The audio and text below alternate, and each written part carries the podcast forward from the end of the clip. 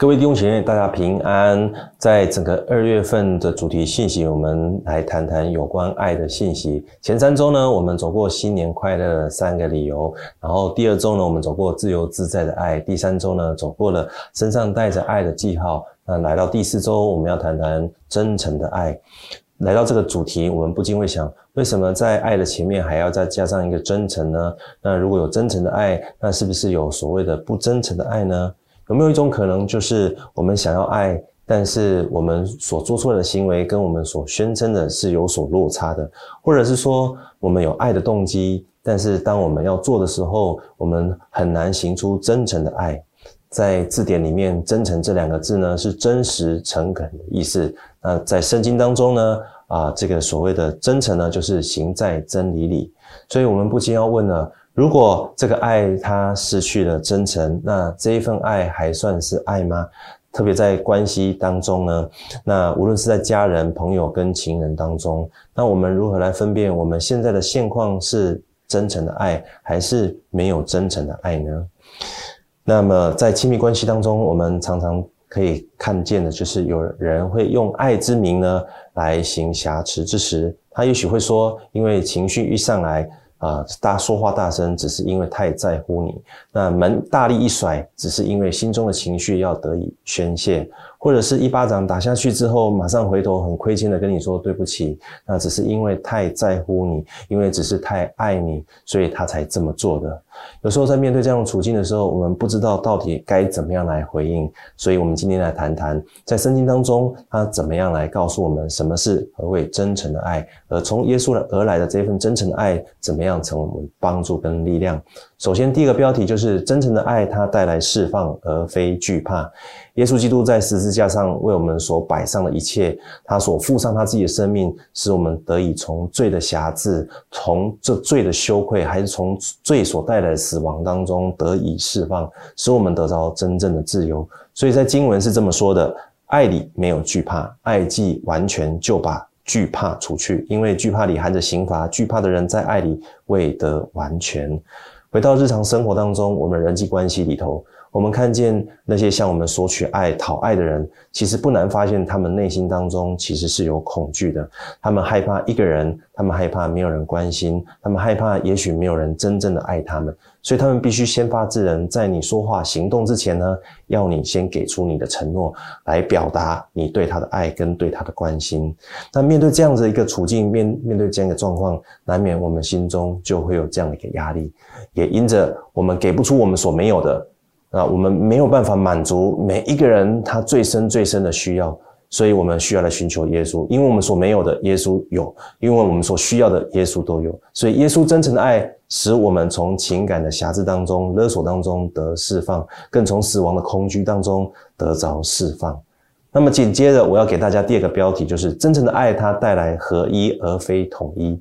相爱的人会不会有所冲突？会不会有所争吵？人一接近，关系一生，难免就会有摩擦，难免就会有难处，难免就会有冲突。就如同在教会，难道在教会里面的人都不会吵架，都不会有意见不合吗？就如同吃饭一样，难免我们的牙齿就会咬到我们的舌头，咬到我们的嘴唇，因为这证明了他们之间彼此的距离是非常靠近的，这证明他们彼此之间是连结在一起的。许多人他们来到教会，并不是他们亲眼真的是看见耶稣的本相。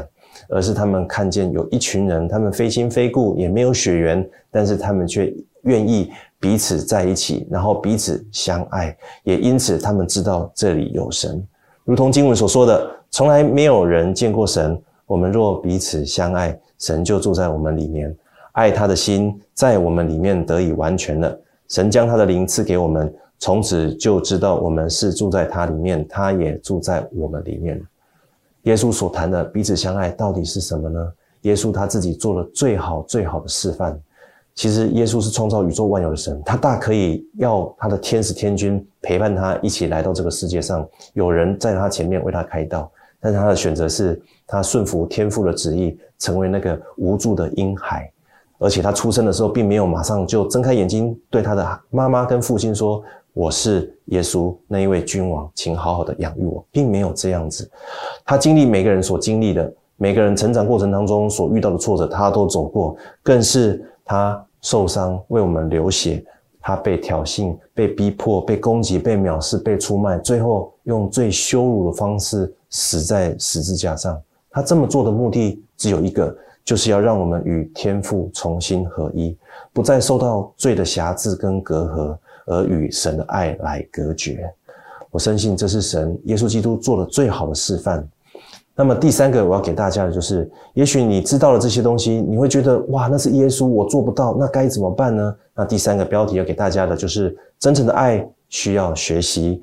就如同我们一开始所说的，当我们知道爱，我们有这个爱的动机的时候，我们到底要怎么样行出那真诚的爱？因此，我们需要学习，我们需要练习，我们需要体验，我们需要体会。所以给大家几个学习的要点，第一个就是。彼此相爱是神的命令，在经文这边写的非常清楚。神的命令就是要叫我们信他儿子耶稣基督的名，且照他所赐给我们的命令彼此相爱。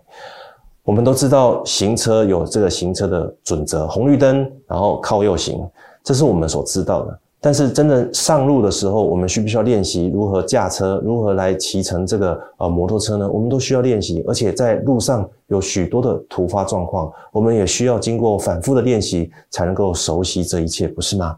再者，第二个就是彼此相爱要有所行动，耶稣也真实这么做给我们看了，示范给我们看，在约翰福音第十三章这么呃经文当中有提到。耶稣呢，知道自己离世归父的时候到了，所以呢，他就脱了衣服，拿了一条手巾束腰，然后把水带倒在盆里，就洗门徒的脚。他做了最好的示示范，还有榜样，让我们来学习。当我们在操练练习爱的过程当中，需要在做调整的时候，我们就再次回到耶稣的榜样。第三个呢，彼此相爱需要打破限制。经文这边告诉我们说。只是我告诉你们，这听到的人，你们的仇敌要爱他，恨你们的要待他，咒诅你们的要为他祝福，凌辱你们的要为他祷告。你会说这太难了吧？对，就是因为很难，所以我们需要耶稣，所以我们需要在小组里面，透过肢体的彼此的支持跟带导，让我们能够打破我们的限制，靠着耶稣能够来行出这真，给出这真诚的爱。第四个就是彼此相爱需要持续的练习，有三个方面。第一个就是练习表达爱的语言。教会当中有在这些课程，有许多的课程教到你如何来使用爱的五种语言。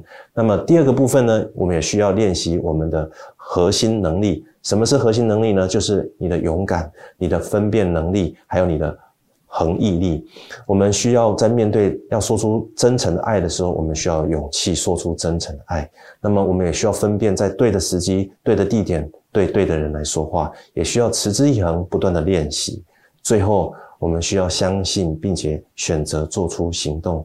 到底要等到感觉舒服了，等到天色常蓝了，所有一切的事情都到位了，都风调雨顺了，我们才开始来学习吗？